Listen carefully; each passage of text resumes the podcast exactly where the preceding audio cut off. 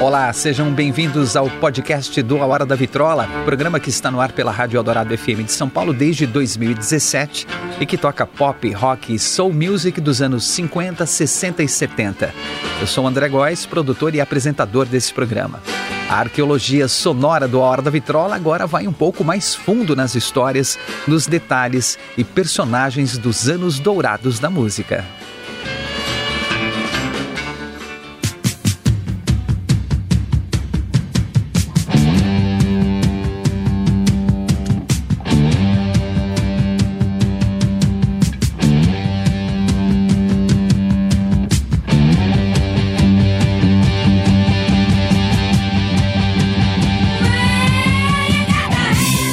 Para um homem ter uma banda de sucesso ou mesmo conseguir uma posição de destaque na música é preciso dedicação, esforço e talento.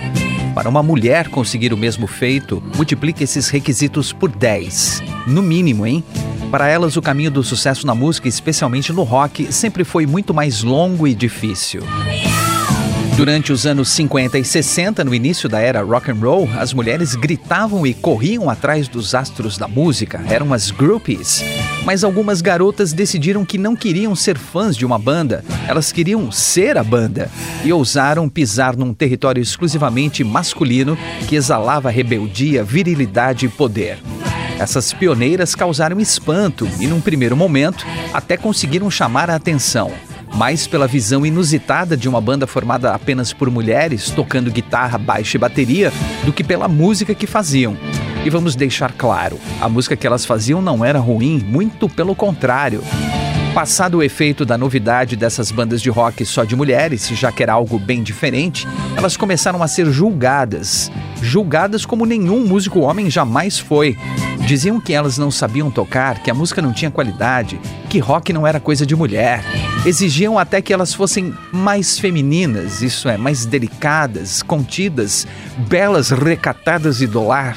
E para muitos homens, se elas quisessem continuar tocando, que fizessem um show mais interessante, entre aspas, usando roupas mínimas para satisfazer a plateia, que não estava realmente interessada no som que elas faziam. Além disso, elas sofriam a pressão de uma sociedade que cobrava delas que se colocassem no lugar que lhes cabia. Casar, ser mãe, cuidar da casa, do marido e dos filhos. Com tantos dedos apontando para elas, a maioria das mulheres que tentaram um lugar ao sol foi cansando, desistindo, ficando pelo caminho e as bandas acabaram esquecidas. Mas elas tentaram, ousaram, quebraram pouco a pouco a barreira que as separava do rock, do palco, de uma música vigorosa e de atitude. Elas podem até ter ficado na obscuridade, mas deixaram a caminhada um pouco mais fácil para cada uma que veio em seguida e continuou abrindo caminho para as próximas que viriam. Neste episódio do podcast do A Hora da Vitrola, vamos mostrar um pouco dessas inúmeras bandas de garagem femininas dos anos 60 e 70, garotas que desbravaram o território do rock onde supostamente nem deveriam estar, exigiram seu espaço mostrando muito talento e se tornaram inspiração para tantas outras garotas rebeldes. Encontrar informações sobre essas bandas de rock femininas lá dos primórdios às vezes é bem difícil, tamanha a invisibilidade.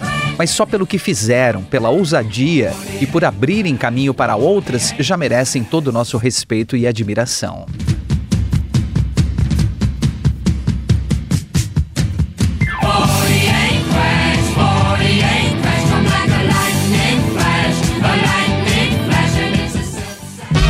Goldie and the Gingerbreads, I Do, 1966.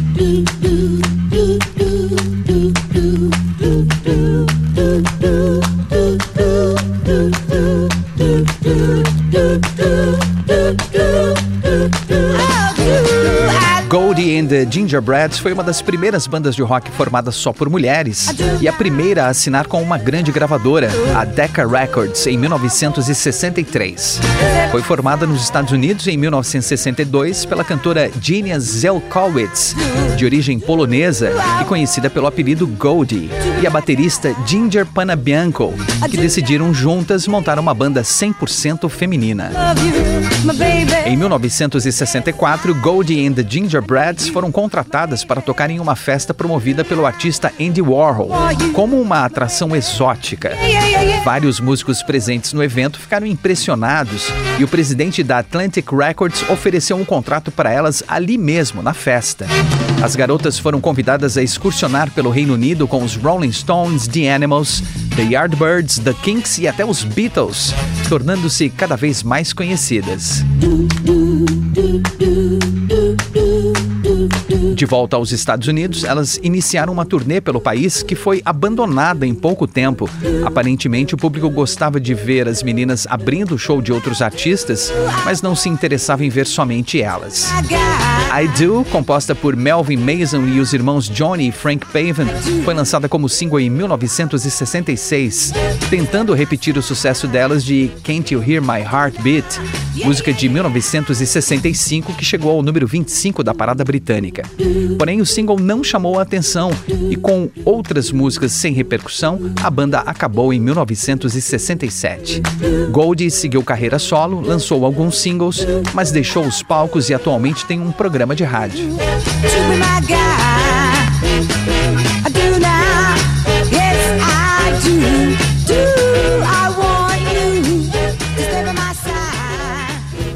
The Beat Chicks, Now I Know, 1964.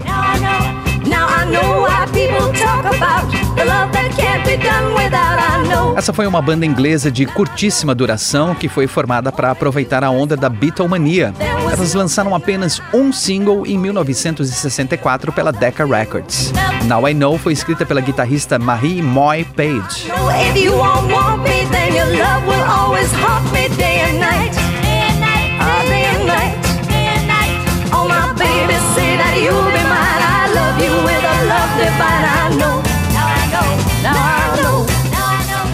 The Heartbeats, Little Letting Lupaloo, 1969. Alright, is everybody ready? Yeah! We got a song now that you've got a groove on, and we're gonna do it for you, and it's called Little Let Loopy Uma das bandas pioneiras formada apenas por garotas. Elas começaram em Lubbock, Texas, a terra do Buddy Holly, em 1966. Hey! lideradas pela baterista e vocalista Linda Sanders, junto com a sua irmã mais nova, Debbie Sanders, na guitarra, Debbie Macmillan no baixo e Jenny Foster na guitarra e teclados.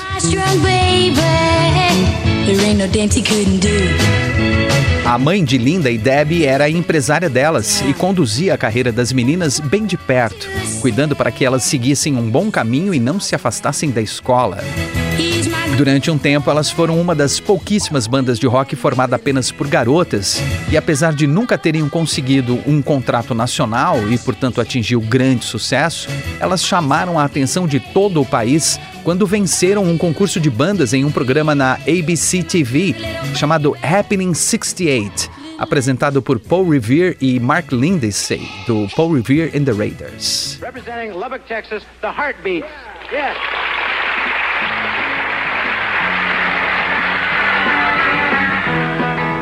Elas venceram o concurso com a música Time On Let Me, do The Outsiders. O prêmio, um contrato nacional com a ABC Records, foi recusado pela senhora Sanders, a empresária e mãe das meninas, que tinham entre 15 e 17 anos na época, justamente porque ela não queria que as garotas se afastassem da escola e continuassem a estudar. Elas foram premiadas então com uma Kombi zero quilômetro, novinha em folha, que se tornou o tour bus das meninas. Little Letting Lupilou foi escrita por Bill Medley e lançou a carreira dos Righteous Brothers em 1962, atingindo o número 49 na Billboard Hot 100.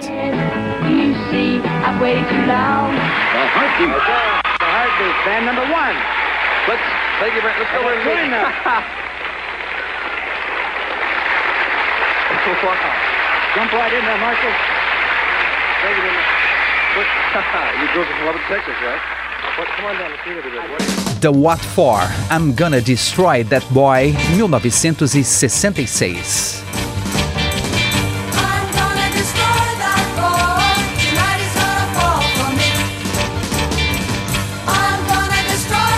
The What For foi uma banda garage rock formada em Manhattan, em Nova York. Elas assinaram com a Columbia Records em 1966 e lançaram apenas dois singles. Destroy That Boy que estamos ouvindo é o lado A do segundo single, The What For.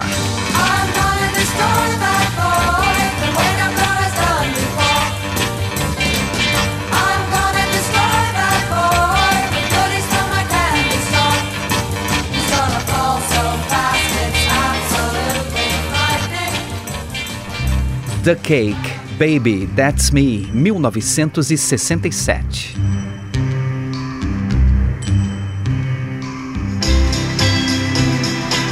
Trio formado em Nova York em 1966 por Barbara Murillo, Eleanor Baruchian e Janet Jacobs.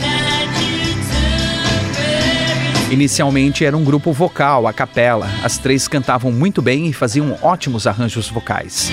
Elas escreviam e gravavam o próprio material, o que as diferenciava de outros grupos de garotas da época.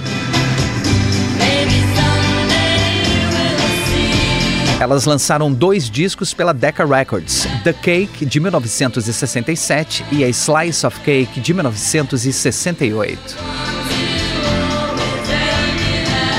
Baby That's Me foi o single de estreia das garotas do The Cake, escrita por Jackie Nietzsche e pela cantora Jackie DeShannon.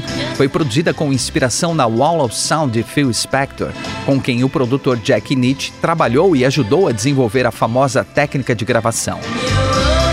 A Billboard ranqueou a canção como a 64ª melhor canção da era girl group de todos os tempos.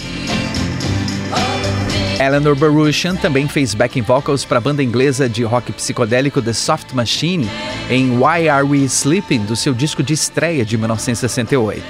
Depois do fim do grupo, no mesmo ano de 1968, Eleanor Baruchian e Janet Jacobs excursionaram com Dr. John, que tocou com elas em um dos seus discos, e na sequência foram morar na Inglaterra, onde integraram o Ginger Baker's Air Force.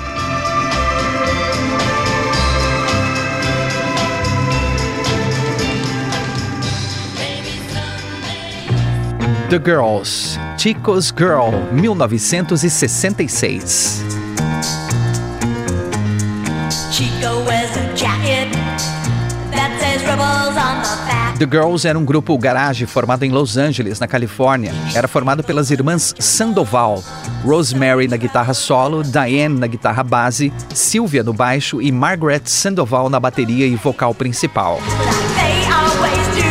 Elas se chamavam The Sandoval Sisters e The Moon Maids, também The Four Queens, entre outros nomes, antes de adotarem o simples e básico The Girls, em 1965, quando assinaram um contrato com a Capitol Records. Elas lançaram dois singles pela Capitol, entre eles Chico's Girl, escrita por Barry Mann e Cynthia Weil. O grupo chegou a se apresentar para as tropas americanas no Vietnã durante uma turnê pela Ásia.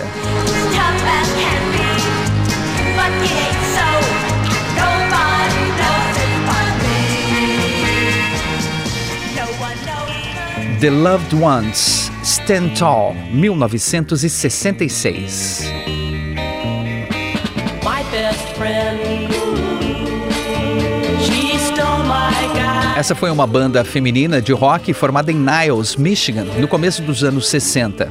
A banda formada pela guitarrista e vocalista Char Vined e sua irmã Chris Vined no baixo, Mary Gallagher na guitarra base e Faith Oren na bateria, começou com uma banda essencialmente instrumental chamada The Tremolons, que gravou um single chamado Please Let Me Know e Theme for a DJ, uma versão instrumental e outra com vocal. Mais ou menos um ano depois, elas assinaram com a gravadora Dunwich Records e mudaram o nome para The Loved Ones e lançaram vários singles por um período de cinco anos até se separarem em 1969. A guitarrista Cher Ned montou outra banda na sequência com o Billy Cox, que foi baixista do Jimi Hendrix, a banda chamada Syrup. Em 1971, lançaram um disco chamado Nitro Function. Mais recentemente, no final dos anos 90, elas voltaram e assinaram um contrato de cinco anos com a gravadora Sundays Records. Em 1999 foi relançado todo o material gravado para Dunwich Records nos anos 60, mais um EP com o material do início de carreira como The Tremoloms. Esse projeto de relançamento da The Loved Ones começou em 1997, mas infelizmente a Chervin Ned morreu de um ataque cardíaco em dezembro desse mesmo ano.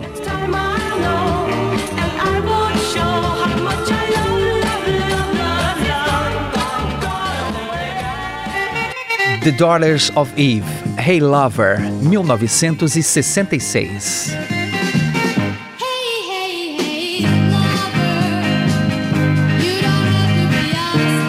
O produtor Carl Bonafide, que gerenciava alguns pequenos grupos de rock em Chicago, teve a ideia de criar uma banda só de mulheres e por isso colocou um anúncio no jornal pedindo garotas que tocassem instrumentos como guitarra, baixo e bateria. Após alguns testes, ele reuniu Judy Johnson na guitarra e vocal, Marsha Tomal no órgão, guitarra e vocal, Andrea Levin no baixo e Debbie Pomeroy na bateria para formar as The Daughters of Eve em 1965.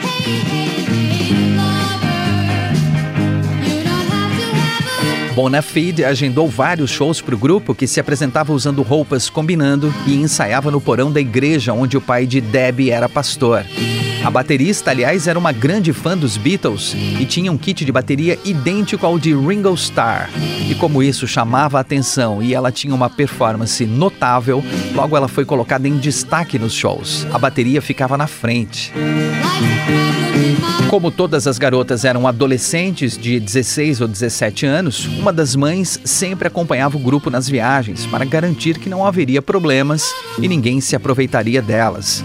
Além disso, a maioria dos bares onde tocavam proibia menores desacompanhados, de forma que era sempre necessário ter um responsável para autorizar a entrada das meninas.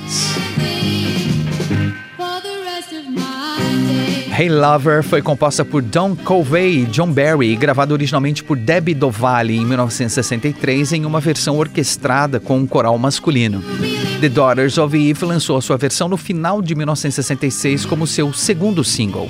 A banda lançou ao todo quatro singles e vinha conseguindo algum destaque, especialmente em Chicago, mas após duas integrantes decidirem sair para casar, The Daughters of Eve se separaram no final de 1968.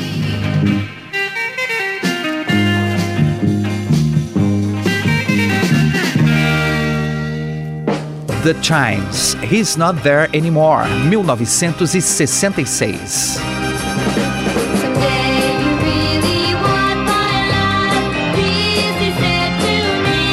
The Chimes era uma banda de garagem rock formada em Los Angeles pelas irmãs Stephanie, Candice e Iris, que tinham 16, 15 e 13 anos, respectivamente. Elas foram descobertas pelo Howard Kaylan do The Turtles, que produziu o único single gravado por elas com as duas únicas músicas que elas tinham, Quite a Reputation e He's Not There Anymore.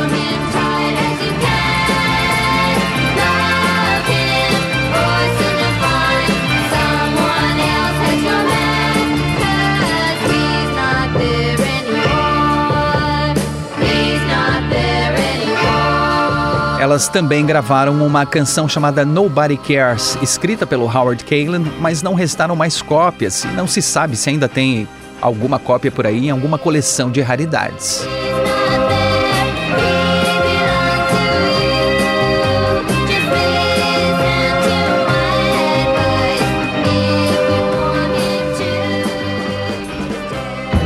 The Fátimas, Hootie Coo, 1967.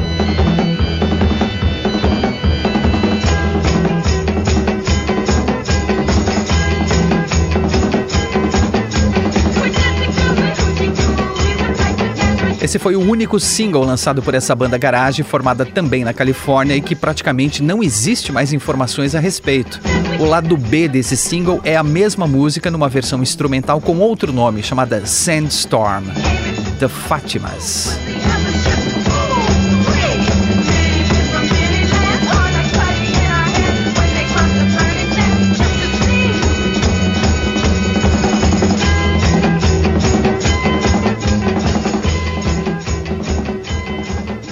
The Pussycats, I Want Your Love, 1965.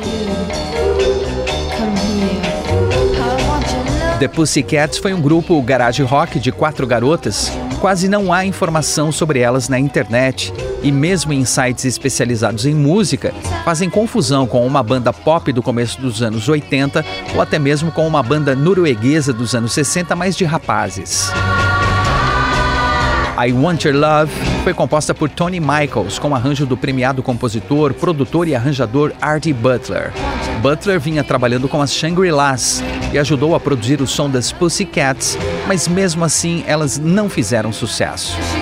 Gravaram apenas dois singles, um deles com a música Dressed in Black, lançada semanas antes pelas Shangri-Las, no arranjo um pouco mais pesado, e desapareceram sem deixar vestígios.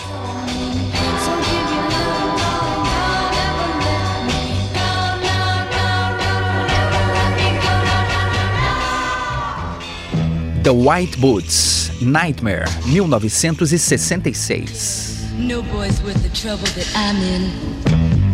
My friends, they told me, they said I could win. They said, don't let her get away with it. But I never should have listened.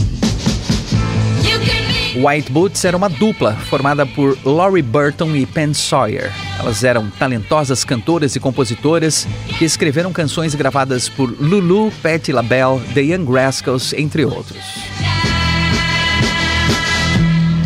Nightmare é um exemplo das chamadas Teenage Tragedy Songs que falamos em um dos episódios passados do nosso podcast.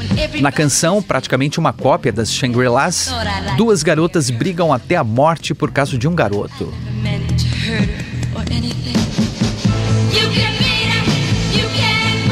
Em 1967, Laurie Burton lançou um álbum solo chamado Breakout. A dupla assinou com a Motown Records como compositoras, mas pouco tempo depois, Laurie Burton desistiu para ter mais tempo de cuidar da sua família, enquanto Penn Sawyer seguiu como compositora na Motown.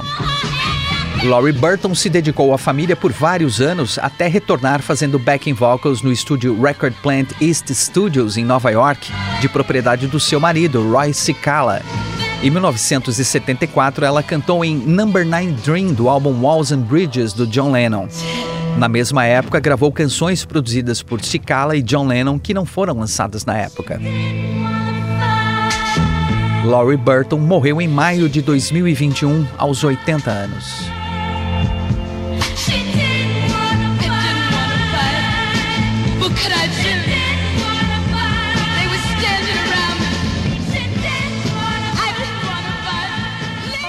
The Bittersweets, Hurting Kind, 1967.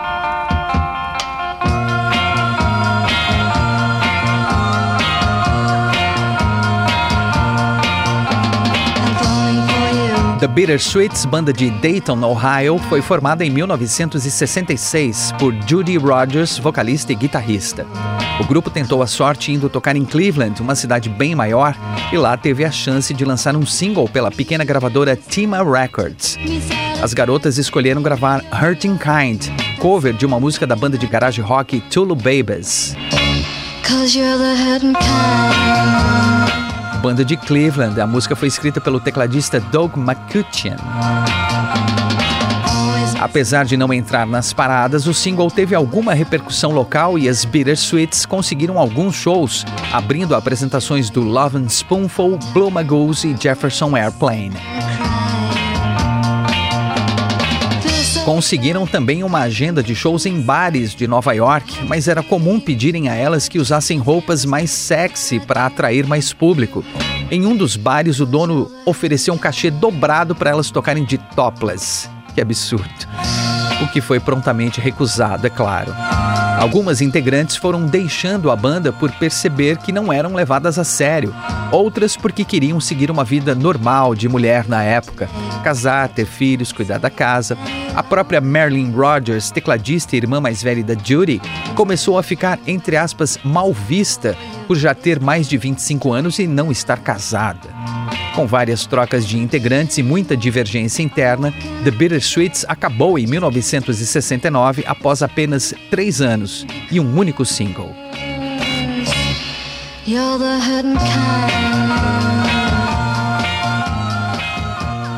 The Debutantes, A New Love Today, 1966.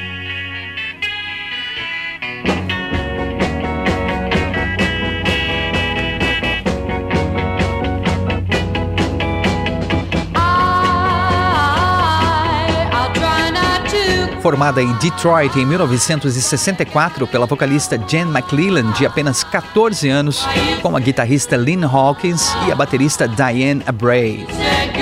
Tiveram muitas mudanças na formação, mas sempre permaneceram como uma banda feminina. Elas participaram de vários programas na TV e fizeram muitos shows. Terminaram a banda em 1969, depois de uma extenuante e problemática turnê de quatro meses pela Ásia.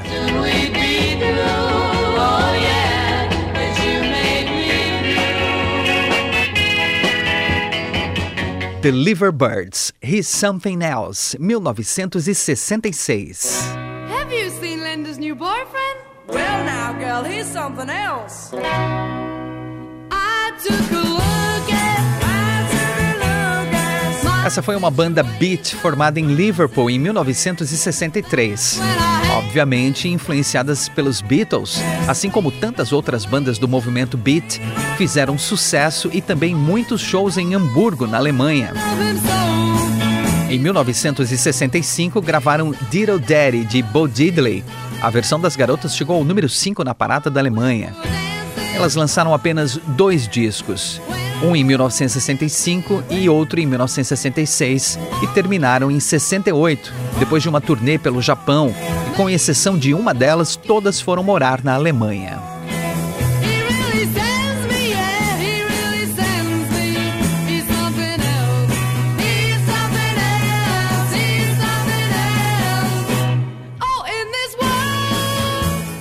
The Pleasure Seekers, What a Day to Die, 1965.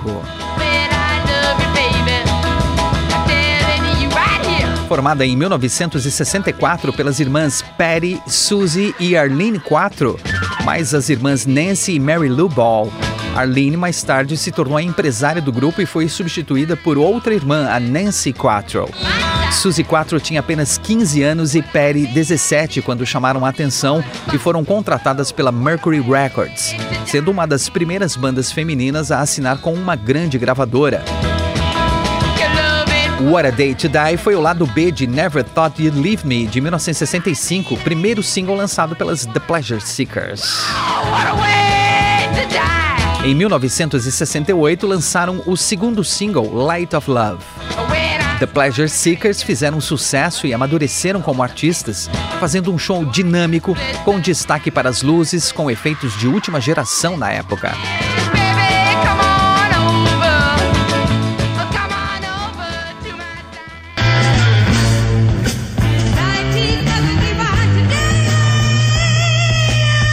Em 1969, mudaram o nome da banda para Cradle e o som das meninas ficou mais pesado. Elas fizeram muitos shows e foram mais uma das bandas femininas a se apresentar para as tropas no Vietnã. Em 1971, Suzy Quattro seguiu sua carreira solo de sucesso, se tornando um ícone do rock. A primeira mulher baixista a liderar uma banda de rock formada por músicos homens. As irmãs Quattro continuaram com a banda após a saída de Suzy, seguiram trabalhando com música e produção. Em 1974, Patty Quattro entrou para Fanny, substituindo a June Millington. Gravou um disco e dois singles com elas e saiu em 75, pouco antes da banda terminar.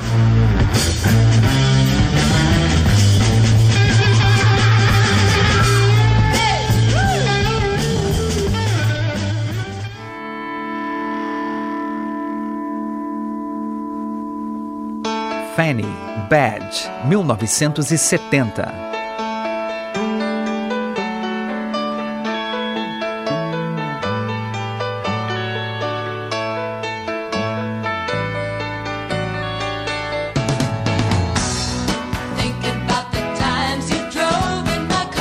O grupo Fanny foi formado em 1969 em Los Angeles pelas irmãs filipinas June e Jean Millington, na guitarra e no baixo, respectivamente, e também Alice DeBoer na bateria e Nicky Barclay no teclado.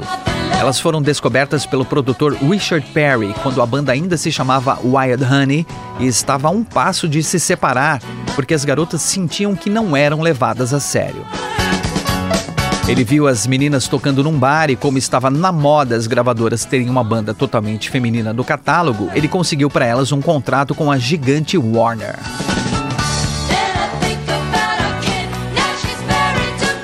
O grande diferencial da Fanny era que, além de tocarem muito bem, elas também compunham suas músicas.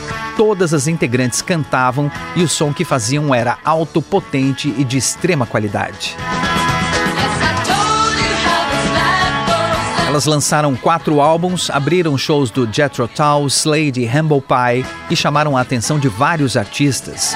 David Bowie, por exemplo, se declarou um grande fã delas e lamentou que elas tenham encerrado as atividades repentinamente.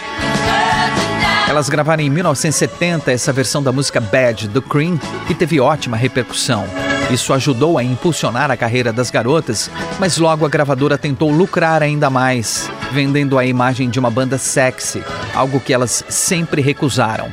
Queriam ser vistas como instrumentistas de verdade.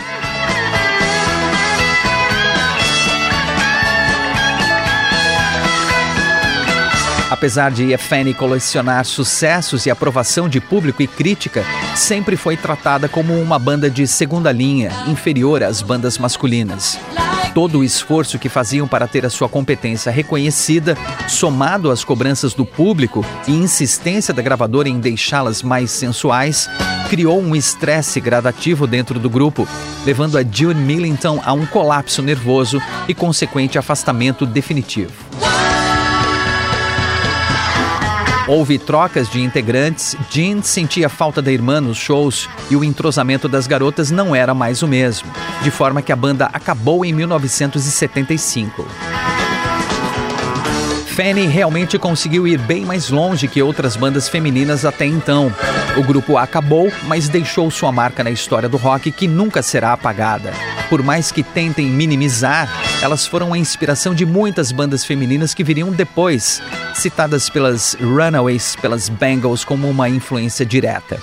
E por causa de um documentário de 2021 sobre elas, apropriadamente chamado Fanny The Right to Rock, ou Fanny, o direito de fazer rock, elas chamaram a atenção de um novo público que nem fazia ideia de que a banda existiu.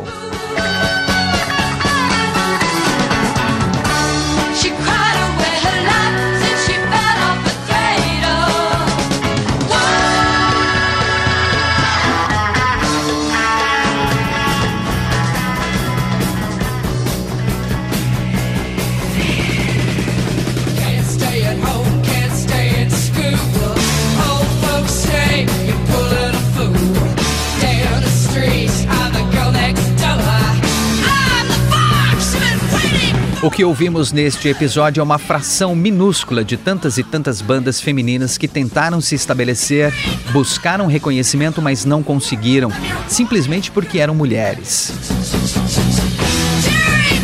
Mesmo assim, elas conseguiram escrever seus nomes nos livros da história do rock. Tudo bem que não mereceram um capítulo inteiro, nem mesmo uma página. Talvez uma notinha de rodapé. É pouco, a gente sabe. E elas mereciam mais visibilidade, serem mais conhecidas. Mas estão lá. E o mais importante, influenciaram muitas, muitas bandas femininas que vieram depois. E isso ninguém tira delas.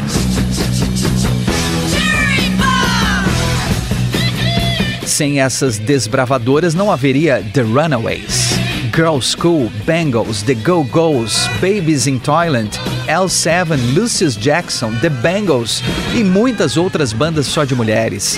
E aqui no Brasil não teríamos as Mercenárias, Volcana, entre tantas outras.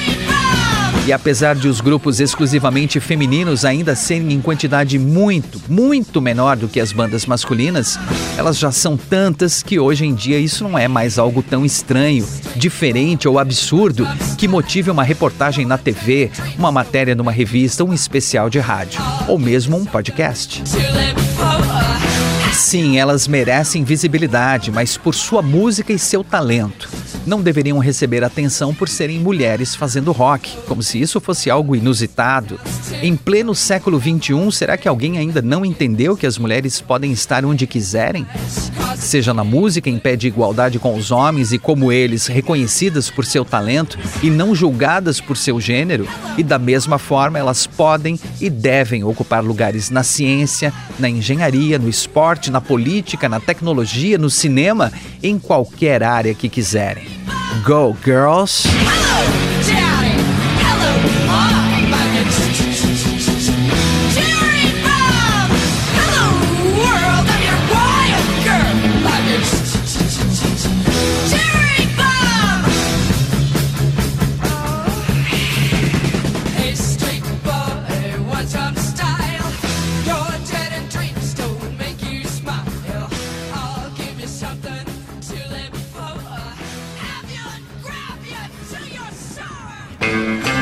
Esse é o podcast do A Hora da Vitrola. Até a próxima com mais uma grande história dos anos dourados da música.